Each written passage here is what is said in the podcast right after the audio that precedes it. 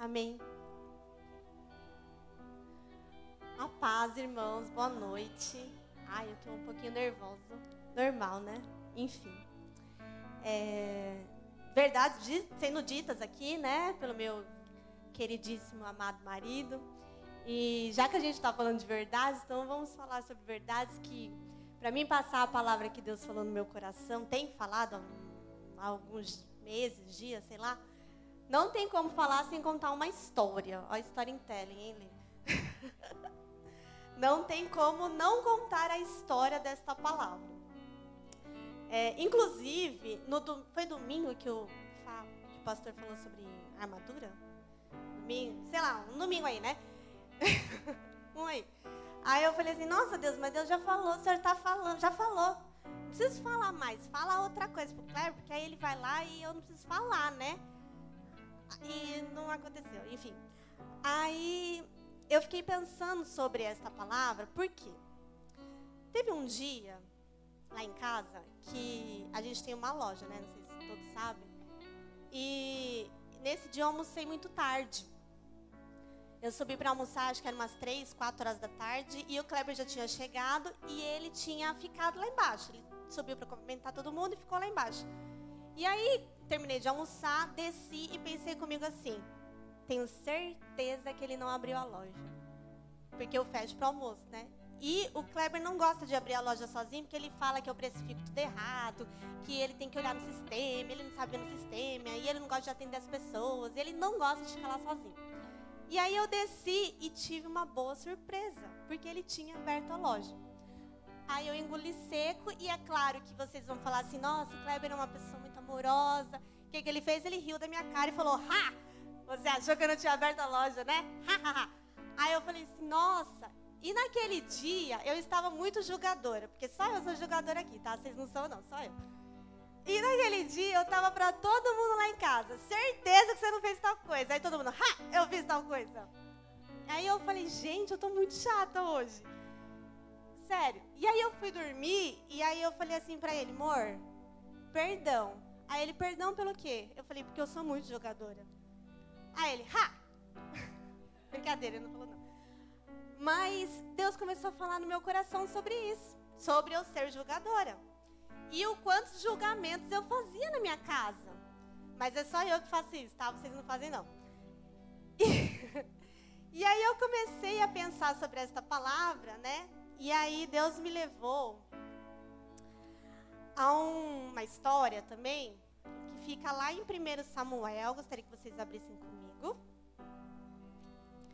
17 e 21. Por que eu precisava contar essa história para vocês, gente? Vamos lá. 17. Nossa, eu estou no capítulo 21 já. 21.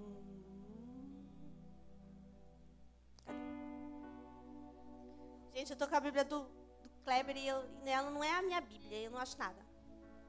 Israel e, os, e Israel e os filisteus estavam se posicionando em linha de batalha, frente a frente. Davi deixou o que havia trazido com o responsável pelos suprimentos e correu para a linha de batalha para saber como estavam seus irmãos. Enquanto conversava com eles, Golias, o guerreiro filisteu de Gade, avançou e lançou seu desafio habitual. E Davi o ouviu.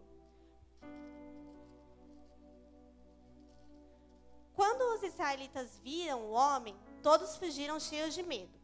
Os israelitas diziam entre si: Vocês viram aquele homem? Ele veio desafiar Israel. O rei dará grandes riquezas a quem o vencer. Também lhe dará sua filha em casamento e isentará de impostos em Israel. A família de seu pai. Davi perguntou aos soldados que estavam ao seu lado: Que receberá o homem que matar esse filisteu e salvar aonde Israel? Que esse filisteu incircunciso para desafiar os exércitos de Deus vivo? Repetiram a Davi o que haviam comentado e também lhe, disseram: É isso que receberá o homem que matá-lo. Acho que o olho de Davi fez assim, né? Sabe? A caixinha registradora.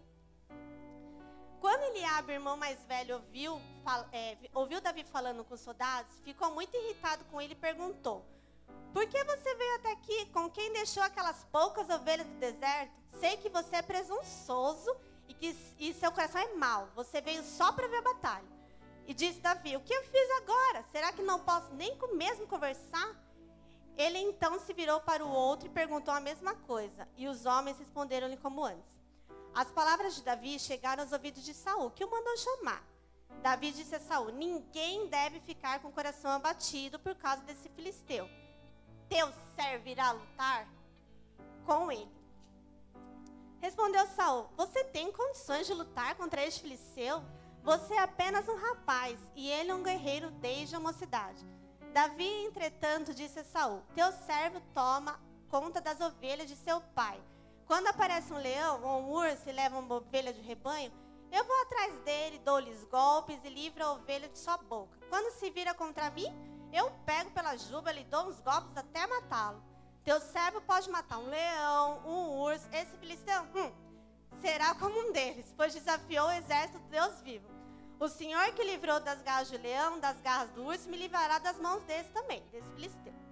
Disse Saul e disse, disse Saul a Davi: Vá que o Senhor esteja com você.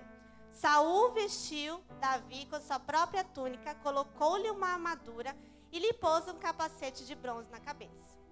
Davi prendeu sua espada sobre a túnica, tentou andar, pois não estava acostumado com aquilo. E disse a Saul: Não consigo andar com isto pois não estou acostumado. Até aí. E o que, que Deus falou comigo sobre isso? Primeiro, que Davi era muito corajoso, né? Se achava muito corajoso. E muito ambicioso também, né? Porque na verdade ele também se interessou muito pelos espólios da batalha. Mas enfim, já Saul enxergava Davi como um quê? Um menino. E eu, na minha cabeça, fiquei pensando: quem em sã consciência, um rei, vai colocar uma armadura no menino que não é treinado e vai mandar ele para batalha. Ou seja, Davi estava sendo iludido por Saul. Se vocês forem pensar bem, Saul estava brincando com ele. E, ele, e eu me lembrei muito é, do tio Robin, seu pai. Porque eu vi ele a vida toda fazendo isso com criança. Não sei se vocês já viram, ele faz isso direto com meu filho. Ele vai lá em casa, aí o Luke é todo metido a, eu sei, eu faço, eu quebro, eu arraso. Aí o tio Robinho pega a marreta assim, ó. Tá, pega aqui. Aí o que, que acontece? Obviamente, quando o Luca pega, puf! Não aguenta nem segurar a marreta. Então, na minha percepção dessa história, eu vejo Saul fazendo isso. Só que, em contrapartida, Davi, depois a gente vai lendo a história dele, ele era um homem de guerra. E um homem de guerra precisa usar o quê? Uma armadura. Ele até poderia não estar acostumado a usar uma armadura, mas também ele não ia não conseguir sair do lugar porque ele estava usando uma armadura. Né? Ele era um rapaz forte. Pelo que eu estudei aqui, ele devia ter uns 20 anos. A idade do Lu, né, Lucas? Quantos anos você tem aí? 20, 26. O Lucas não é um menino franzido, não é fraco, que se a gente colocar uma armadura dele, ele vai cair no chão e não vai conseguir andar. E eu fiquei pensando sobre isso, sobre a armadura de Saul. Por que, que a armadura de Saul era tão pesada? Davi não conseguia sair do lugar. E o que, que isso tem a ver com a minha história? Que eu contei para vocês. Porque ao longo da vida, a gente vai se relacionando com as pessoas, com o pai, com a mãe, com o irmão, com o chefe, com o amigo. E a gente vai, é, digamos que, aprendendo a lidar com as pessoas usando algumas armas, né? usando algumas armas. Ah, é, a minha mãe, ela, se eu falar com ela assim, ela não vai gostar. Então eu vou falar assado. Ah, é, se eu fizer isso é, para tal pessoa, ela não vai gostar. Então eu vou agir de tal forma. E a gente vai se armando. Mas muitas vezes essas armas, elas não são tão positivas assim. Porque às vezes a gente vai criando armas no nosso coração, na nossa vida, em relação a algumas pessoas, baseados em nós mesmos, baseados nas experiências que a gente tem. Porque a minha arma quanto Kleber, para ter certeza que ele não tinha aberto a loja, era baseado num pré-julgamento meu, de que ele não gosta de abrir a loja. E eu tenho certeza, nenhuma mãe aqui faz isso, só eu, mas eu tenho certeza que você dá uma ordem para um filho, você sai, quando você volta, você fala assim, certeza que ele não fez, certeza. Porque eu e o Kleber, a gente faz isso direto. Ele manda lá lavar a louça, que eu falo assim, nossa, certeza, quando chegar lá não vai ter lavado a louça. Certeza, certeza. Porque já é baseado numa história que eu tenho com ela. Eu vou falar assim, eu tenho certeza que eu chegar em casa, vi, o Luca vai estar tá jogando o quê? Videogame. Por quê? Porque eu sei que ele gosta de videogame. Então a gente vai se armando nos nossos relacionamentos. Vai se enchendo de armas. E aí, o, o para honrar meu filho que gosta de videogame, eu fiquei assistindo ele jogar esses dias e ele adora Minecraft. E o nosso coração fica igual as arminhas do Minecraft, que só o Danilo vai entender. Fica igual as arminhas do Minecraft, olha, tudo guardado ali, ó, tá vendo? Tudo aquilo, todo aquele quadradinho é uma arma, é, uma, é um, um compartimento que você vai colocando uma arma. E a gente vai colocando as armas no nosso coração. E a gente vai colocando tanta arma no nosso coração que a gente às vezes acaba ficando igual Davi com a armadura de Saul. E aí eu pensei um pouco sobre Saul, né? Porque afinal de contas a gente sabe que Saul não foi um rei assim maravilhoso, mas ele também não, poxa, ele começou como um rei bom. O que, que aconteceu com a vida de Saul, né? E aí eu comecei a estudar um pouco sobre Saul, para entender por que, que a armadura dele era tão pesada. E Saul, ele era um homem valente, mas ele era um homem perdido. A história dele, quando ele começa, a gente começa a ler sobre a história dele, a gente percebe que todas as atitudes de Saul, mesmo positivas, são baseadas em interesses. Saul, ele perde uma batalha, mas ele fala assim: "Mas poxa, eu sacrifiquei a Deus. Eu fiz. Então ele é muito atrelado a é, como se fosse rituais. Então eu vou sacrificar e aí eu vou ganhar, porque eu sacrifiquei para Deus. Ele chama Samuel como se fosse um guru, sabe aqueles guru? Samuel chega, ele fala assim: "E aí, o que, eu tenho que fazer para a gente ganhar?" E aí ele sempre tem esse interesse. E Samuel, Samuel, ó, Saul, ele também, ele não é um homem sem fé, sem confiança e medroso ao mesmo tempo. Apesar de ser corajoso, ele é muito medroso, porque ele tem medo dos seus próprios soldados. Então ele faz aquilo que os soldados querem. Em uma determinada batalha, os soldados estavam morrendo de fome, e aí eles comem uma coisa lá que não é para comer. E Saul não fala nada. Fica tranquilo. Ah, na próxima batalha eles comem de novo. Samuel chega, briga com eles, fala que ele tinha que ter matado todo mundo. E Samuel mesmo mata quem ele não matou. Por quê? Porque Saul tinha medo dos seus soldados. Porque os soldados falaram: não, mas a gente está com fome, a gente vai comer e pronto. Então ele não tinha a menor confiança em Deus de pegar e falar: não, a gente vai fazer o que Deus manda. Então Saul ele era cheio de armas ruins. E Davi não. Davi era cheio do Espírito Santo, já tinha sido ungido a rei, já era um, né, um rapaz corajoso. Quando ele veste a arma de, Davi, de Saul, a, arma dele, a armadura dele não serve para Davi. E Davi trava. E aí a gente vai continuar lendo, que eu nem lembro onde a gente parou.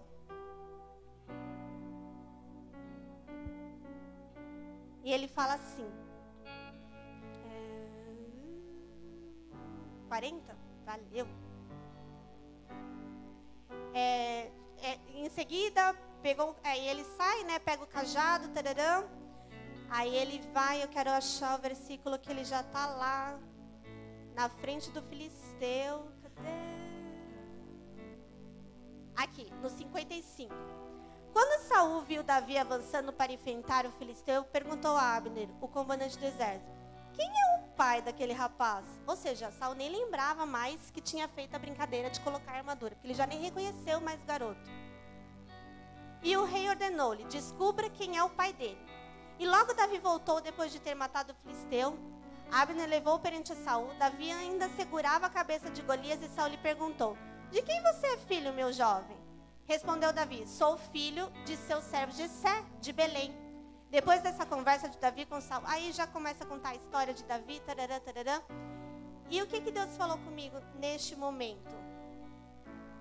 Saul não conhecia nada sobre Deus, sobre o amor de Deus. Ele não conseguia reconhecer a valentia de um rapaz. Ele não conhece, conseguia conhecer, reconhecer o Espírito de Deus em Davi. Sa Saul estava perdido, enquanto Davi estava em pleno auge do seu relacionamento com Deus, né? Acho que Davi nem percebia o quanto ele estava no seu relacionamento com Deus. E aqui no versículo 40, acho que foi que, que fala que ele se despide, né? No 39. Não consigo andar com isso. Não estou acostumado. Então tirou tudo aquilo. Ou seja, para Davi vencer, ele precisou tirar tudo aquilo que estava no coração, ou seja, na armadura de Saul. E o que, que a gente enxerga na armadura de Saul? Medo, orgulho, engano e eu coloquei aqui é sobre relacionamento, língua ferina. Por que eu coloquei isso aqui? Eu queria compartilhar com vocês uma outra historinha da minha vida. Que a gente adora falar também da gente. Né? Teve um dia em casa que o Luke e a Laís estavam brigando, sei lá, o motivo porque irmãos brigam, né? Pela existência um do outro, um respira é motivo de brigar. E em algum momento a Laís falou alguma coisa pro Luke, o Luke não gostou, respondeu para ela com uma palavra que eu também não lembro qual que foi, tá, gente? E lá em casa eu, eu falo muito, pego muito no pé deles sobre o problema, o problema não, o poder da palavra. Muito, muito, pego muito no pé deles. E aí o Luca falou alguma coisa, tipo, sou fofoqueira, sua não sei o quê. E aí eu chamei o Luca e falei, epa. Aí eu me intrometi no meio da briga, porque até então eu deixo eles brigarem, se resolverem, né? Só que quando ele falou aquilo pra Laís, eu chamei ele e falei assim, epa, peraí, por que, que você tá falando isso pra sua irmã? Aí ele falou assim pra mim, não tem um motivo, eu só queria magoá-la. Aí eu, o quê? Ele é, porque ela me chateou, ela me irritou, então eu queria magoá-la. Eu queria ofendê-la.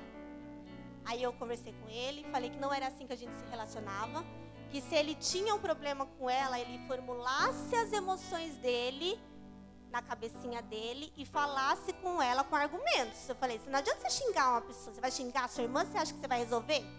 Você tem que argumentar com ela por que, que você não gostou disso. E aí eu fiquei pensando como nisso, né? Que às vezes a gente tem 30, 40, 50 anos e conversa com as pessoas como se a gente tivesse 10 anos. Porque o Luca tem 10 anos, gente. E aí eu olhei aquela atitude dele e falei, gente, às vezes a gente fala com alguém apenas para magoar. Que a gente não consegue lidar com as nossas próprias emoções e formular as nossas nossos argumentos e conversar com as pessoas. E aí o que é que isso gera? Armas. Porque se eu não me intrometo ali naquela briga ali na hora, a Laís podia ficar magoada com ele por o que ele falou, e já não ia mais se relacionar tão bem com o irmão. Isso no decorrer dos anos, né, gente? E assim, ela, o louca também poderia ficar armado contra a própria irmã, tipo assim, ah, não adianta, minha irmã é chata, não fala comigo, eu não gosto dela. E aí você cria armas. Por falta do quê? De comunicação. Por falta de não saber conversar. E aí eu fiquei pensando sobre isso, meu Deus do céu. Como isso é importante como a gente precisa entender como a gente está se armando. E por que, que eu falei isso? Do começo do, do pastor. Porque existe uma armadura para gente. Existe uma armadura para gente. Existe uma armadura para gente enfrentar o nosso dia a dia, para gente enfrentar os nossos relacionamentos, para gente enfrentar o patrão. Porque eu não sei vocês, mas quando eu trabalhava CLT, a gente é cheio de armas com as pessoas também, né? Porque você sabe que aquele ali você não pode confiar, porque ele é leve trás, porque o outro não sei o quê. E você, no seu trabalho, não sei vocês, mas é cheio de armaduras também. Só que a gente já tem uma arma que a gente pode usar. Então por que, que a gente está usando as armas erradas? Só que Davi não podia vestir a sua armadura correta, a armadura de Deus, vencer Golias, se ele continuasse com a arma de Saul. Se ele continuasse com as armas de Saul, ele não ia conseguir vencer o Golias. Ele ia ficar parado lá, uma estátua. E ele não ia ter a agilidade que ele precisava lançar a pedrinha lá na cabeça dele. Porque, gente, vamos combinar uma pedrinha derrubando um gigante? Só Deus para. Ele pega cinco pedrinhas, joga uma, na primeira ele acerta na testa do homem, o homem derruba igual uma fruta podre. Não, gente. Se ele não tivesse com a arma a armadura de Deus, naquele momento, ele não ia conseguir vencer o gigante. E muitas vezes a gente está perdendo, perdendo nos nossos relacionamentos, perdendo nas nossas amizades com os nossos, com os nossos pais, irmãos, enfim, porque a gente está vestindo as armaduras de Saul. E eu fiquei muito preocupada com isso. Eu falei, meu Deus do céu, porque, gente, a palavra vem pra gente, né? Deus falou muito comigo naquele dia. O quanto eu estava sendo jogador e chata. Falei, meu Deus, eu preciso mudar isso. Eu preciso mudar os meus preconceitos baseados em histórias antigas. Se a gente teve um problema, resolveu e eu continuo agindo da mesma forma. Por que você continua vestindo essa armadura? Por que você continua usando essa arma? Você não falou que perdoou, minha filha? Não que a gente tenha tanto problema, tá, gente? Mas entende? Se você fala que você perdoou, que você é livre, que Deus te libertou, por que, que a gente está usando armaduras antigas? Armas erradas. Aí eu fiquei assim. Cara de coisa, né? É, verdade. Por quê? E aí, eu e meu digníssimo estávamos conversando e a gente chegou no livro de Filemon. E eu queria ler com vocês o livro de Filemon.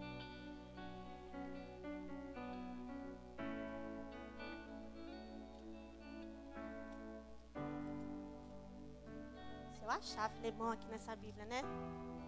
Jesus amado. Já reparou que a gente não consegue se mover numa Bíblia que não é nossa? Hã?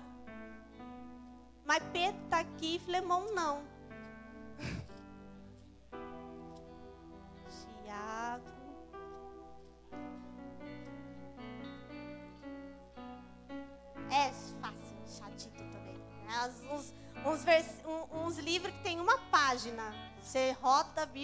Acha.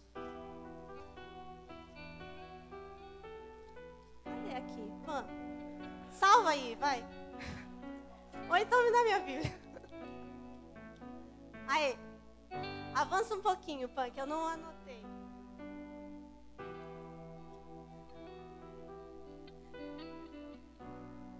Não, mas eu grifei na sua Bíblia.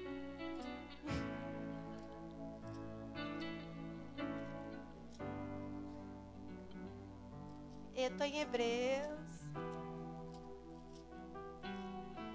Filemão, achei. Oh, glória.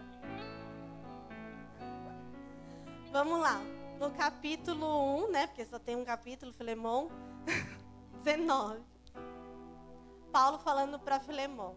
Apela em favor do meu filho Onésimo, que gerei enquanto estava preso. Ele antes era inútil, mas agora é útil, tanto para você quanto para mim.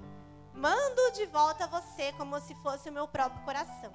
Gostaria de mantê-lo comigo para que me ajudasse em seu lugar, enquanto estou preso, por causa do Evangelho. Mas não quis fazer nada sem a sua permissão, para que qualquer favor que você fizer seja espontâneo e não forçado. Talvez ele tenha sido separado de você por algum tempo, para que você o tivesse de volta para sempre. É como Paulo é romântico, gente. Chocado. Não mais como escravo mas acima de escravo, como irmão amado, para mim ele é um irmão muito amado e ainda mais amado para você, tanto como pessoa quanto como cristão. Assim, se você me considera companheiro na fé, receba-o como se estivesse recebendo a mim. Se ele o prejudicou de algo ou lhe deve alguma coisa, ponha na minha conta. Segundo as histórias, File, é, Onésimo era escravo, acho que de Filemon, né? E saiu de lá fugido, roubando do seu senhor. Que Onésimo não fosse escravo do próprio Filemon, fosse de outra pessoa, ele já tinha a fama de ladrão e escravo. Ou seja, só coisa ruim na vida de Onésimo. E Paulo fala assim para Filemão: meu amigo, meu amor da minha vida, eu poderia exigir que você o recebesse de volta, mas eu não farei. Porque eu sei que você, com todo amor, você vai recebê-lo de volta. Então, você imagina a cara de Filemão lendo essa carta. Ai, que ódio, Deus. Mas ele me roubou, ele é um escravo, ele é um inútil. Você vê que Paulo fala, ele é inútil, mas agora ele é útil. Ele era, agora ele não é mais.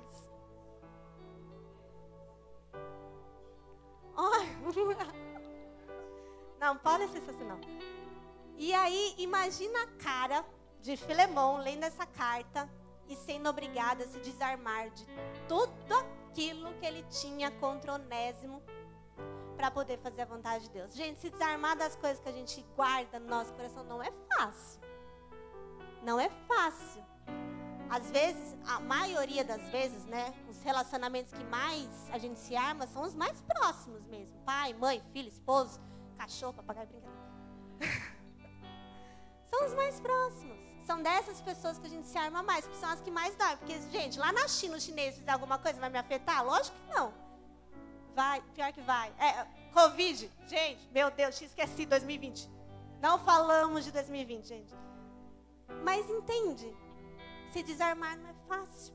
Porque envolve você tirar, ficar exposto, tirar armas e ficar exposto. Só que aí que vem o detalhe mais precioso deste mundo. Você não vai ficar exposto, meu amor, porque você vai vestir. Aí você vai poder vestir a armadura de Deus.